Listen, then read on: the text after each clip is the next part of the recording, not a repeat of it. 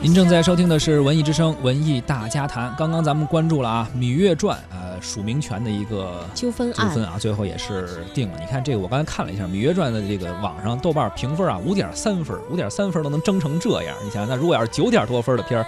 得争成啥样？哎，不一定，人九点多分的可能还没有什么争议呢，对吧？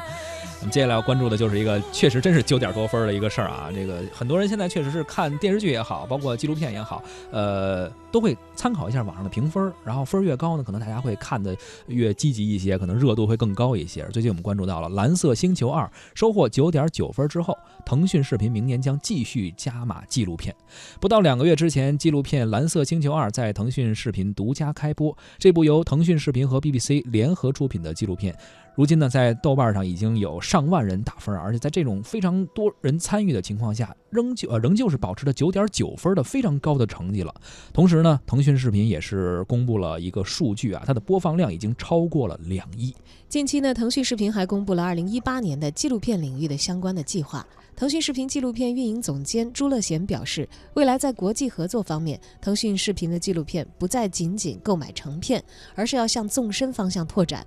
增强对国外精品内容的投资，扩大联合制作节目的比例，满足用户对于品质和精品的需求。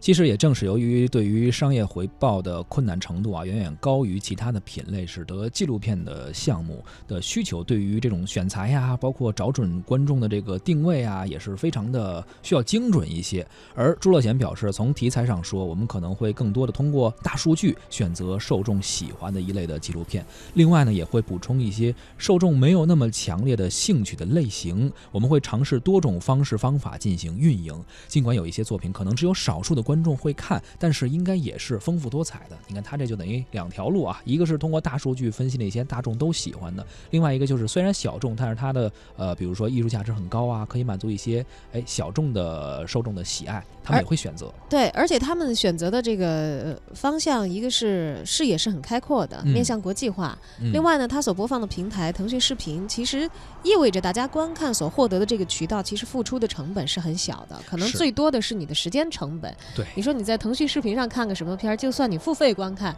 其实那也不是一个给大家构成很大经济压力的这样的一个付费啊，价格不是很贵啊。对，而且现在这个网站这个大数据算特别，我觉得特别强，就是你经常看哪些哪些片儿或者哪些电影，它就会给你记录下来，然后之后就用大数据给你算，然后就给你推荐出你还会喜欢的那些，我觉得这挺神奇的。对，虽然它会推，但有的时候人的兴趣啊也是多样的啊，多变啊。对，在。